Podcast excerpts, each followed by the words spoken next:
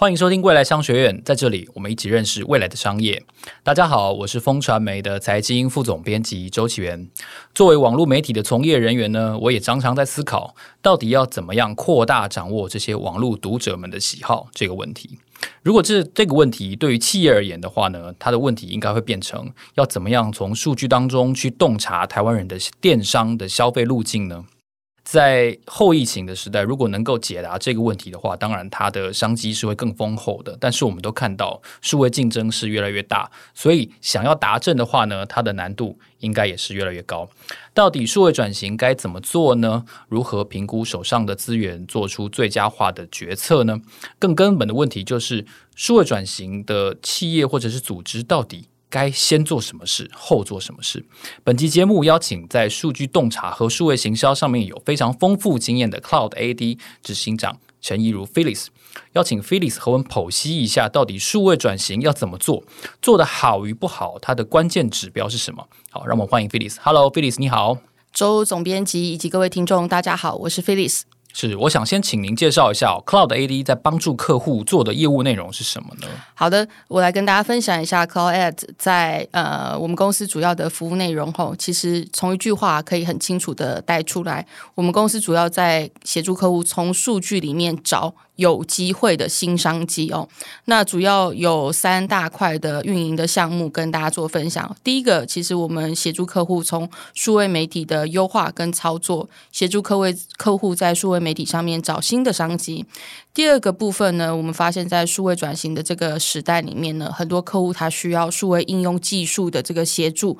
来做他们资料的统合整理哦，所以我们也协助客户去整合他们的营运的这些数据呢，然后利用客户在云端或地端上面的资料呢，去整合客户所需要的营运报表，协助客户做商业应用的判断哦。第三个很重要的一个点哦，是我们协助客户在数位顾问的这个方面的服务。什么是数位顾问的服务呢？我们发现现在其实有客户有蛮多有数位的部门，他们需要做转型，或者有技术的部门。需要做转型，那我们提供他们客制化的数位课程呢，在转型呃上所需要的这个知识点的补充呢，就会由我们的顾问来协助客户达到预期的成效。是，其实这样子的呃整合，或者说这样子的洞察，我相信每一个企业或者是每一个组织都想要达成这个目标。但是，我想请菲利斯跟我们介绍一下，国际间哦，在这个竞争，数位跟实体的竞争，或是数位跟数位彼此之间的竞争，有没有一些真正真正发生的案例？它是哦很精准的掌握了这一些用户跟他本身的资源之后呢，然后呢，他真的哦所谓做对的事哦，做对的人的生意，然后。他原来的那些老牌的对手，哎，真的被超越了，有这样子的案例吗？嗯、呃，有。我来分享一个大家都很耳熟能详的一个品牌，叫做 IKEA 哦。哦，IKEA。对，IKEA 这个品牌应该呃无人不晓。然后呃，我来分享一下我们公司在服务 IKEA 的时候，我们是通过这个 Google Map。大家应该开车或骑车等等，每天其实使用 Google Map 的频率应该都还蛮高的哦。那 IKEA 怎么通过 Google Map 来解决它的一个商业？商业应用的一个问题，我来跟大家做分享哦。我这边想要跟大家分享一个一句话哦，就是有很多时候我们品牌主的以为，或者是我们品牌主的认为，其实不等于实际的现象产生哦。呃，IKEA 大家的认知可能它就是一个家具哦，一个提供一个非常温馨、非常有创意的一个空间，然后卖家具哦。你商业空间想到买家具的时候去 IKEA，你搬家买房子。哦，租的时候想呃买家具想到 IKEA，可是我们通过 IKEA 的 Google Map 上面的数据，我们发现一个很重要的关键点哦，就是说非常多的消费者其实到 IKEA 之后是去做约会的，OK，是去体验这个餐厅的餐点的，然后是去做一个呃社群这个互动的一个行为在 IKEA 上面产生哦，那这时候我们就观察到说，哦，原来在 IKEA。呃，进到 IKEA 这个店铺里面去，除了去买家具之外，很多人是去约会的，所以我们就提供给 IKEA 这样子的 solution，告诉他们说，诶，其实你接下来在行销的活动点上面，可以针对约会这样子的主题啊，或者是庆生这样子的主题啊，生日派对这样子的主题去做一个沟通哦，去跟你的消费者进行沟通。那这个是我们发现，呃，很多时候品牌主以为你从一个最核心的点出发，来来经营你的事业哦。但其实，呃，消费者。其实他在通过很多社群的平台上面给你很多的 insight，那你怎么样通过这个 insight 去增加你这个品牌的附加价值，去跟你的消费者沟通？其实这是非常重要的。那再，我再分享一个 IKEA 的案例哈。我们公司因为做这个 Google Map 的 solution 之后，我们发现 IKEA 的这个台中店很有趣。台中店的这个评论啊，有一个状况，就是它的负向评论，就是我们所谓的负面评论，非常的多。那会有一个状况呢，是因为呃，消费者在经过 IKEA 台中店的二楼的时候，在餐厅的这地方啊，常常有这个塞车的状况，这个人群的动线啊，非常的不好。可是这一件事情呢，在呃电话客服或者是在一般的信件客服上面，你比较难去知道这个痛点。那这样子的这个痛点呢，这样子的问题，消费者反映在哪里？反映在 Google Map，因为他不需要与人接触，他只要打打几个文字就可以抱怨哦。所以我们就发现说，哦，原来 IKEA 的台中店在这个餐厅的动线上面是需要进行改善的。所以我们就协助客户呢，把这些抱怨呢，把这些问题收下来。收下来之后呢，让客户去反映给他国外的这个总部，来进行这个动线的调整跟改善。那就发现说，诶，在这样子改善之后呢，人潮人流通畅通顺了之后呢，呃，消费者的体验也因此而增加。所以，其实我想要跟呃各位听众分享的这几个案例，其实想要告诉大家是说，不要忽略消费者在数位或者在社群媒体上面所给你的这些反馈，因为它都可以让你的商业应用有更好。更提升的一个优化的机会哦，这个是我们实际在我们服务客户上面的案例所看到的，呃，这个是我觉得蛮值得学习参考的哦。那大家也可以多关注你在 Google Map 上面的这些评论，或许你可以看到，或者是呃收集到更多不同的呃声音，来做更好的 solution。是，谢谢 Felix 刚才的解释哦，其实。呃，作为一个媒体人，我想能够很清晰的了解到为什么这个 IKEA 会在使用用途上最多的是约会哦，就是你你进去之后，很自然就会感觉到一个家庭的氛围，或者是一个对于一个家庭的想象。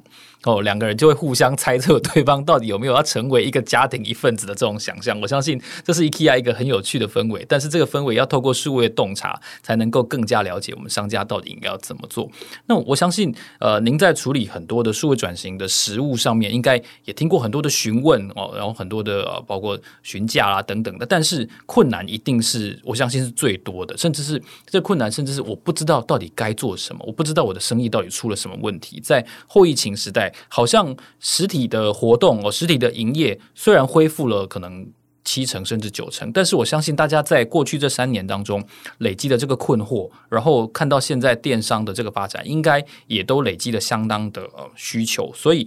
如果以你现在来找你的这些呃客户或者是潜在客户为例的话，他们都想要从这么多的数据当中，到底他们想要解读什么需求呢？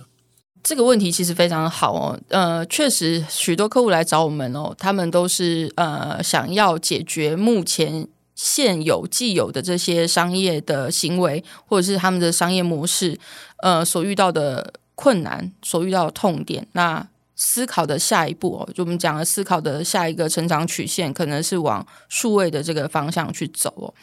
那在这边我分成两个重点哦，分为疫情期间跟疫情后哦。在疫情期间呢，因为消费者无法移动嘛，所以很多品牌主急着在网络上面找新的用户，或者是急着把原本在实体店铺上面会消费的这些用户找来网络上面进行消费。所以我们可以看到，在疫情期间有非常多呃原本是呃街边店的这些品牌主。转型到哪边？转型到电商来哦，这是疫情期间所发生的事情。是那疫情之后呢？其实消费者的习惯呢又被改变了。呃，以前我们只会在可能疫情期间我们在电脑前哦，在手机上面划一划，然后按一按，然后购买。现在我们可以走出来啦，所以我们回到街边店去做消费，回到我们原本喜欢进去体验的这些实体店去做消费。就是一种报复性的心态，对对，对，中间都没办法去吃去玩。没错没错，所以你开始现在每天可能周末的时候，大家都会看到非常多的店铺都是呃人潮满载的状况哦。所以现在呃疫情后哦，这些实体店铺的品牌主反而在急着思考的一件事情，就是说线上跟线下的这些整合资讯呢，怎么来做应用？那怎么样去导人潮到线上跟线下？哦，这是我们在。在疫情期间跟疫情后看到品牌主或者是消费者移动轨迹的这些改变哦，那其实刚刚呃周总编辑问问到这个问题吼，我想要跟大家分享，就是说其实，在我们服务客户的过程中吼，最常被遇到的问题就是数位转型碰到的困难的难题有什么？我把它归类成几个吼，第一个就是品牌主会问我们说，诶，我的组织里面到底要不要转型？那如果要转型，我要怎么转？呃，也很常问我说：“哎，Phyllis 啊，那我问一下吼，那我要想想要成立一个数位转型部门，还有多少人是可以的？那要有多少人是符合数位转型的比例的人才？哦，那人才要怎么找？然后也有些老板会说什么叫做数位转型？我想要转型，现在大家都在讲转型啊，怎么样叫做数位转型？我要怎么转？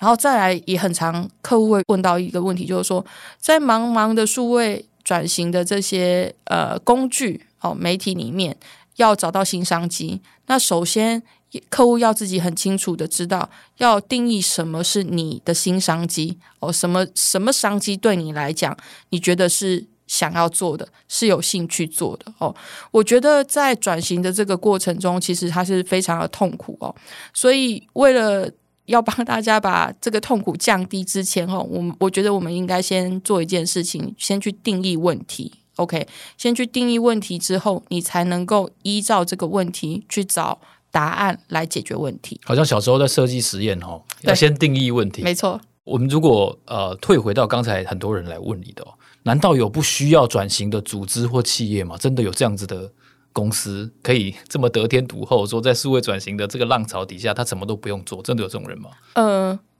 我想先先说明一下一件事情哈，其实我会觉得说，大家不要把数位转型或转型这个题想的太难了，太恐怖，对，太恐怖。其实你看我就是想的太恐怖了。其实他没有这么恐怖哈，包含我来分享一下我公司的这个事情哈。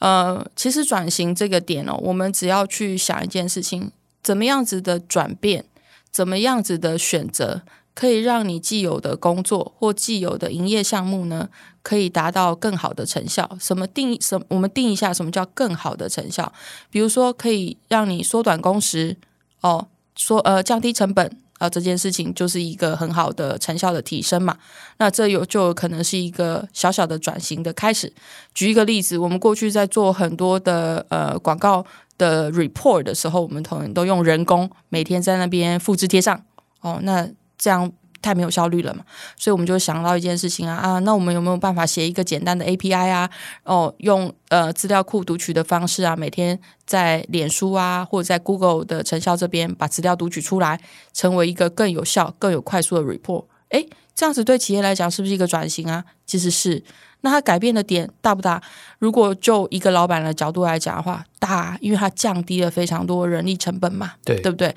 那提升了非常多的呃效率嘛，哦，那这是不是一个转型？我认为是哦，所以大家不要去把转型这件事情想得太困难哦。所以我常常都讲，数位转型没有那么难，是你把问题想得太难了。OK，所以要先定义问题，是那定义完问题之后，我们要做什么？定义完问题之后呢，呃，一样嘛。其实，在我们生活中发现问题，我们都会想解决办法嘛，对，对不对？那这个时候呢，当然现在要想的办法，现在要做的，呃，可以选择的方法非常的多哦。那你就要来想一下，你的公司在既有的人力里面，什么方法是你适合来做的？举一个例子，你可能过往呃操作业绩的时候，在做业绩报表的时候，你可能都是用一个 Excel 表。OK，那你现在可不可以买一个呃，你可以很快上手的 SaaS 化的平台来管理的管理你的这个业绩呢？可以啊。那如果你找到这样子 SaaS 化的品牌来说的话，对你来讲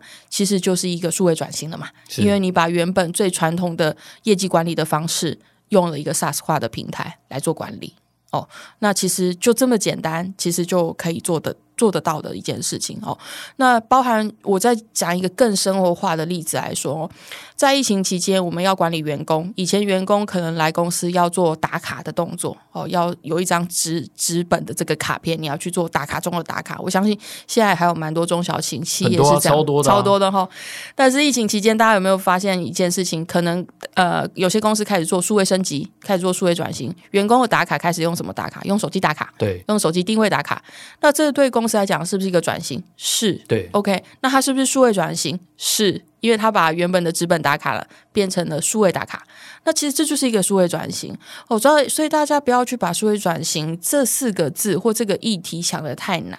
其实我都会建议非常多的品牌主、非常多的企业主，从你内部自身的营业项目去开始做转型，去开始思考怎么样让它更流畅化、更数位化，这就是一个转型了。哦，所以。我们不要想象说，就是你原来的订单都是百分之百从各个分店来，未来变成百分之百从网络上来，一定要到这个程度才叫做数位转型。其实很多的，确实很多的以往的流程，然后不效率的这种纸本的作业，它可以透过一些比较好的工具跟架构去管理，而且并且去呈现。我相信这也是现在啊，甚至你不花什么钱就可以做到的一些事情。那刚才您也提到了，就是说整个呃消费者，不管是所谓的报复性的。呃，回到实体的消费也好，或者说他的习惯回到了呃二零二零年初以前的习惯，哦，这都代表一件事情，就是好像我们在短短三年内又出现了第二次大规模的呃。转变啊，第一次是从实体转向电商，那第二次也许是从电商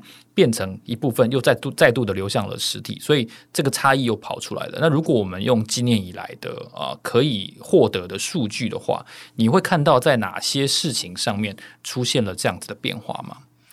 呃，我觉得现在的这个数位产业哦，其实变化的幅呃幅度哦，相当的巨幅，而且也相当的快速哦。我这边分享几个数据让大家呃理解哈。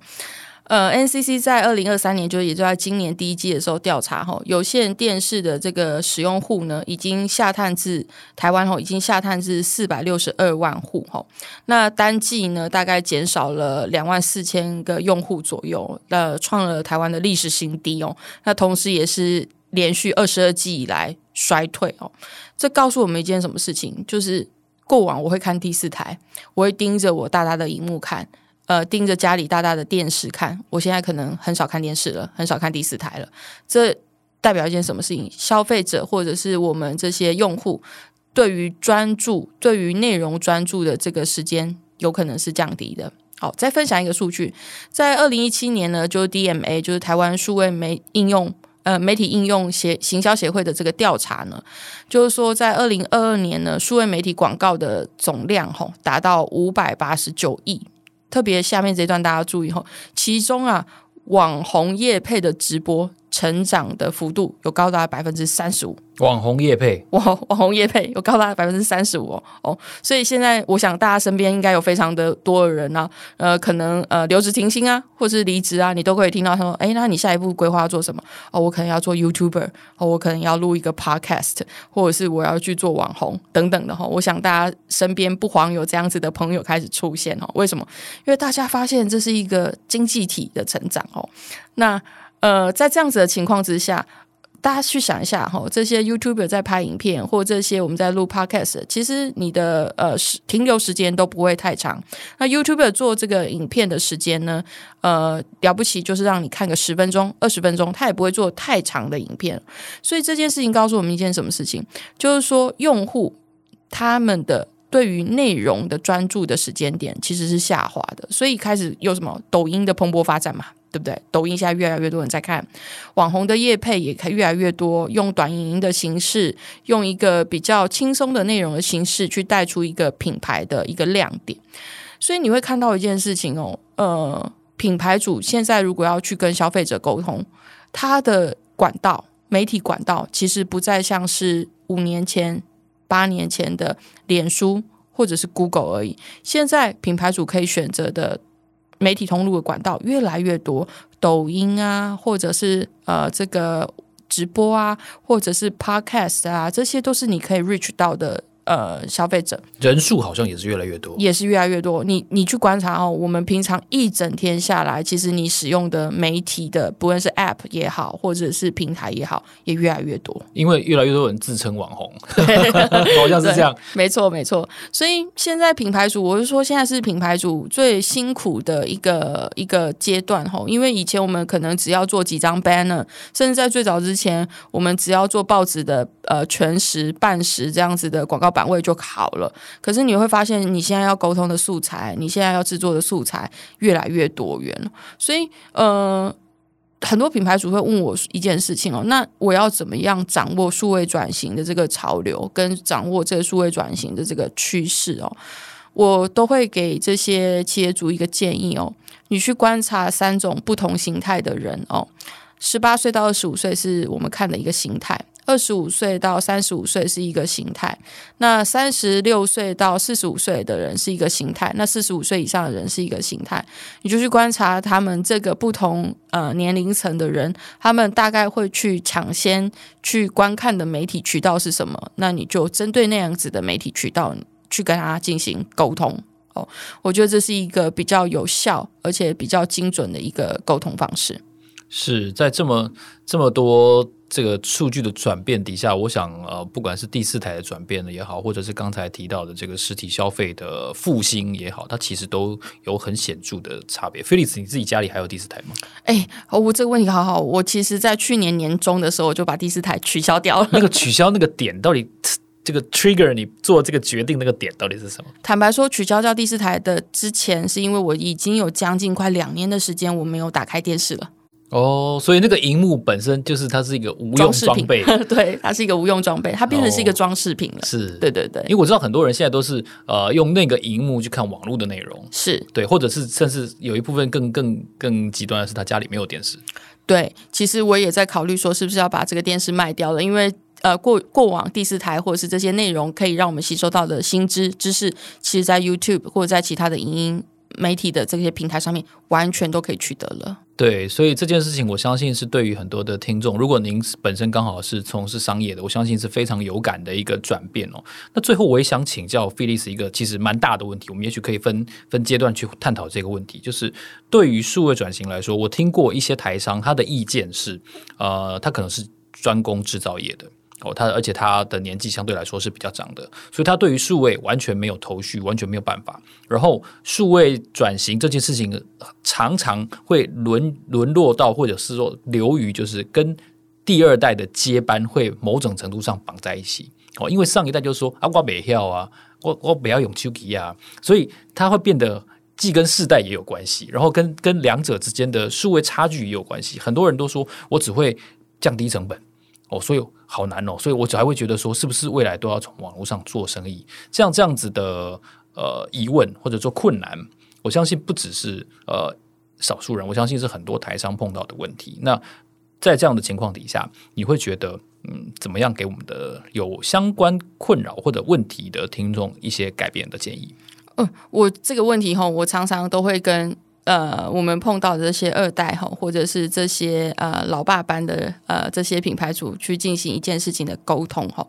首先要先沟通一件事情哈，呃，与其说转型哦，多数企业者听到转型都很害怕，原因他们害怕什么？是不是要做一个截然不同的呃这个改变？或者是要放弃既有的，然后去投奔一个新的未知的领域，或者是大投资，对，大投资花非常多的钱这样子，然后老爸就会担心哇，我在这个公司的位置没有了，接下来都剩下我儿子的这个战场了，这样子，后所以就极力的反对。其实。回到刚刚我讲的，其实不要把问题想得太复杂，想得太难。我们不要去把它定义成转型。我们想一件事情，我们让我们原本的商业模式有一个新的选择，有一个不同的选择。我现在都在沟通，跟企业主沟通一件事情哦。先从一个最小单位的实验开始。其实坦白说，这个问题很好，因为我们最近确实有遇到一些台商来找我们做转型这个题哦。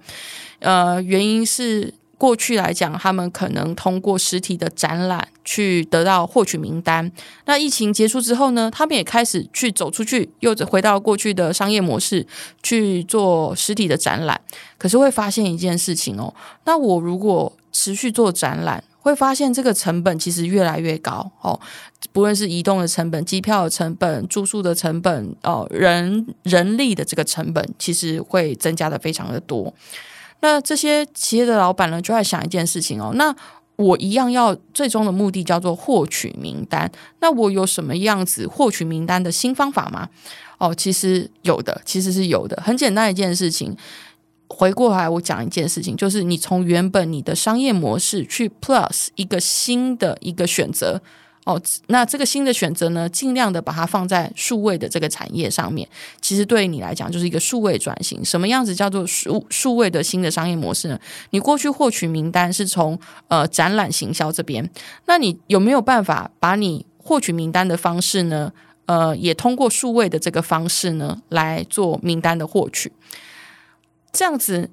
的一个形式来讲，对我们来说，其实它就是一个数位转型。我常常也跟企业主做一个建议：吼，你不要去找你做不好的商业的项目来做转型，因为它怎么转，你都觉得很痛苦。对，它怎么转，你都会觉得很挫折，因为是弱点嘛，是弱点。所以我都会建议企业主，你找一个你最擅长的，然后叠加一个转型的方法。举例，你原本是做呃。展览行销，然后去获客。你现在呢，叠加一个叫做用数位广告去获客。那通过这个数位广告，用最小成本的方式去进行广告的投放，去进行这个获客的来源的数据的这些分析，去找到这些策略点，找到找到这些应用点。它对你来说，或许就是一个转型。未来假设又有疫情。或者是未来假设又没有办法移动的这么顺畅、这么频繁的时候呢，起码你在这个转型的过程中，你有另外一个 solution，叫做你可以从数位、从网络上面去获取你的名单。哦，这个对于很多企业来企业主来讲，你不要把它当做转型这个议题这么难，你把它当做是你生意的另外一种选择，你可能会比较愿意去尝试。哦，那我这边分享一个，就是呃，我针对数位转型的这个呃这个题哈，我有几个关键字呃想要分享给各位听众吼。从这个最小的实验中呢，如何呃去学习。如何解读数据、解读、分析、判断、决策跟应用数据，这个是现在这个数位时代里面，大家每一个人都应该要去学习的一个技能。哦，我再说明一次：如何解读数据、分析数据、判断数据、决策数据跟应用数据。你把这几个关键词记下来。当你每一次在收到一份数位转型拉拉杂杂的这些数字的时候，你运用这几个字去做一份报告的解读，你会比较有方向。OK，才不会觉得哦，好像拿到一份报告之后满满的数字，但是你你不知道从何看起。对，哦，所以呃，我认为数位转型其实没有那么难，把它想成是你新商业模式的另外一个选择，可能你会比较愿意尝试。是透过 Felix 刚才的专业的分析、解释还有回顾，我们已经呃具体而为的看到，就是过去这三年从疫情爆发，然后呢疫情扩散到全世界，这当中对于商业的影响，然后对于我们做生意传统思维的影响，其实都造就了过去这三年期间电商一个非常巨大的蓬勃的呃。这个崛起，但是呢，就在疫情差不多到告一段落的时候呢，我们似乎又开始非常的怀念以往我们的生活方式哦，所以产生了一个实体消费的一个复兴。但是这绝对不会是呃数位转型的终点，所以大家在面对这个议题的时候，首先可能我们不要太抗拒它，太排斥它哦，也不要太害怕哦，先从我们能够。快速做到的一些事情，开始去呃，我们可以说是优化，把我们的流程优化，然后更数位一点，然后更加能够让呃全面全面的数据能够检视，能够被分析。这件事情呢，可以好好的帮帮助我们走在数位转型的路途上，能够走得更顺利。当然了，如果你有很多相关的，特别是企企业方方面的数据的疑问的话，我想啊菲利斯他会是你非常好的一个咨询的对象。今天非常谢谢菲利斯来到我们的节目，也期待接下来呢，能够在数位转型的路途上看到更多好的案例跑出来，非常谢谢，谢谢。未来商学院，让我们下一集见，谢谢，拜拜，拜拜。